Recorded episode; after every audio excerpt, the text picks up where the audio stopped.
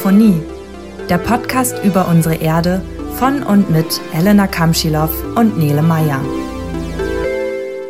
Da sind wir wieder. Oh, was sagst du? und da sind wir wieder. Hast du Bock, Nele? Yes, really Bock. ich bin heiß. Halli, hallo. Hallo, hallo. Was für eine irrsinnige Einleitung. Aber Nele, was gibt es denn heute für uns? Oder von uns für unsere ZuhörerInnen? Von uns für euch. von uns für euch schnacken wir mal über den Kohlenstoffkreislauf. Denn Kohlenstoff ist so wichtig für alle lebenden Organismen, dass wir uns das heute mal genauer anschauen wollen. Dann legen wir mal los. Hm, ich fange mal mit der Frage an, was ist überhaupt Kohlenstoff? Ja, erstmal ist es ja irgendwie nur ein Element, was wir aus dem Chemieunterricht, aus dem Periodensystem kennen, aber es gilt als Grundbaustein für alle Lebensformen. Wenn wir mal abgesehen vom Wasser an uns Menschen denken, bestehen wir vor allem aus Kohlenstoff. Das Element ist nämlich super praktisch, weil es die meisten und viele verschiedenen Verbindungen mit allen anderen Elementen eingehen kann. Nein, nicht mit allen anderen, aber mit vielen. Zum Beispiel kann es auch Kohlenhydrate und Proteine bilden. Aber da wir ja kein Chemie-Podcast sind und wir hier keine Gedanken, vielleicht unbeliebte Gedanken an die Schulzeit hervorrufen wollen, tauchen wir mal nicht in das Periodensystem und chemische Bindung ein, sondern mal lieber in den Kreislauf. Kreislauf behalten wir schon lange nicht mehr. Mit dem Kohlenstoffkreislauf meinen wir also die ständigen Bewegungen und den Austausch des Kohlenstoffes zwischen den verschiedenen Bereichen der Erde, also Steine, Wasser und so weiter. Es ist ja alles keine Einbahnstraße. Es wird hier auch oft von einem Materialfluss gesprochen. Also Kohlenstoff wird ständig transportiert, oder? Jupp. Und der Grund dafür ist vor allem die Biosphäre. Und das ist die Gesamtheit aller Lebewesen, die in einem Raum vorkommen. Macht ja auch Sinn, wenn wir eben noch behauptet haben, dass Kohlenstoff solch ein wichtiger Grundstein für alle Lebensformen ist. Aber schnell zurück zur Biosphäre.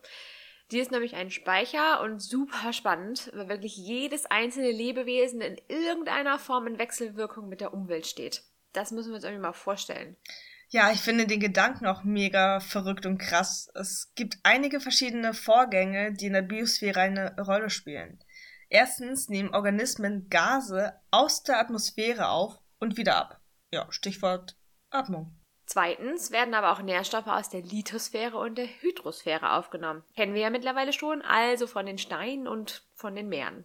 Und dann gibt es drittens noch den Prozess nach dem Tod. Dabei werden die Organismen ja, abgebaut. Klingt irgendwie seltsam. Aber dadurch werden Nährstoffe freigegeben. Und diese Gedanken sollten wir jetzt mal versuchen, ein wenig im Kopf zu behalten. Wir haben jetzt nämlich schon so ein paar Begriffe durch den Raum geworfen, den virtuellen Raum. und die wollen wir kurz nochmal detaillierter auflösen. Kohlenstoff wird generell in vier Speichern ja gespeichert. Wir haben als Speicher die Atmosphäre, die Meere und Ozeane, als drittes die Landoberfläche und als viertes auch die Lithosphäre. Nochmal schnell zur Erinnerung, also die Steine.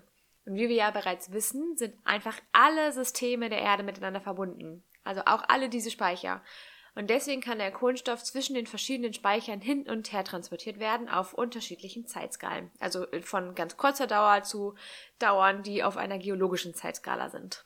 Und die geologische Zeitskala ist? ich wollte nur erwähnen, das können halt auch Millionen von Jahren sein.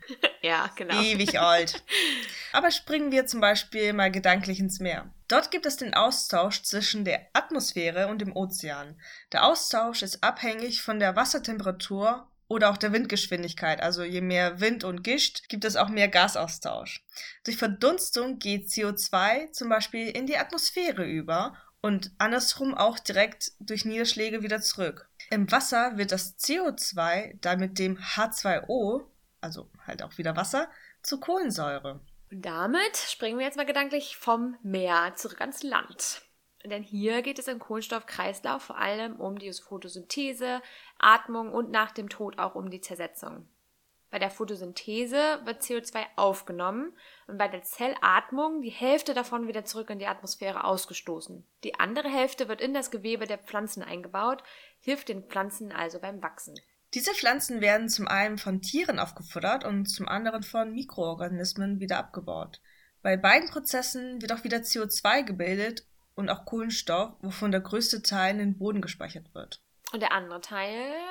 Der andere Teil gelangt wieder in die Atmosphäre, zum Beispiel verstärkt durch Waldbrände und andere Prozesse. Ein kleiner Teil von dem CO2 aus dem Pflanzengewebe wird übrigens auch direkt wieder in die Oberflächengewässer gelöst und durch die Flüsse auch direkt in die Ozeane transportiert. Dann bleibt zuletzt ja noch der Gasaustausch zwischen der Lithosphäre und der Atmosphäre. Den Teil haben wir ja schon in dem Gesteinskreislauf besprochen. Also hier nur zur Erinnerung. Gesteine können verwittern und dabei lösen sich Elemente bzw. Verbindungen, die dann auch wieder zurück in den Kreislauf gelangen. Ja, genau. Ähm, aber lass bitte nochmal kurz zurück ins Meer und den Kreislauf dort. Meer ist wie immer mein Lieblingsteil und irgendwie haben wir die Prozesse dort noch nicht ausreichend genug erwähnt, finde ich. ja, gut. Aber ich möchte vorher nochmal eben erwähnen, dass es euch sicherlich schon aufgefallen ist, dass es eben schon schwer ist, den Kreislauf wirklich der Reihe nach durchzugehen.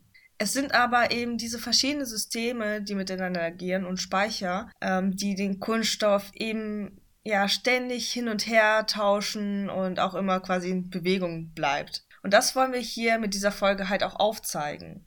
Ja, guter Punkt, dass du es nochmal gesagt hast. Es ist einfach etwas anders als im Gesteinskreislauf. Aber jetzt zurück zum Meer.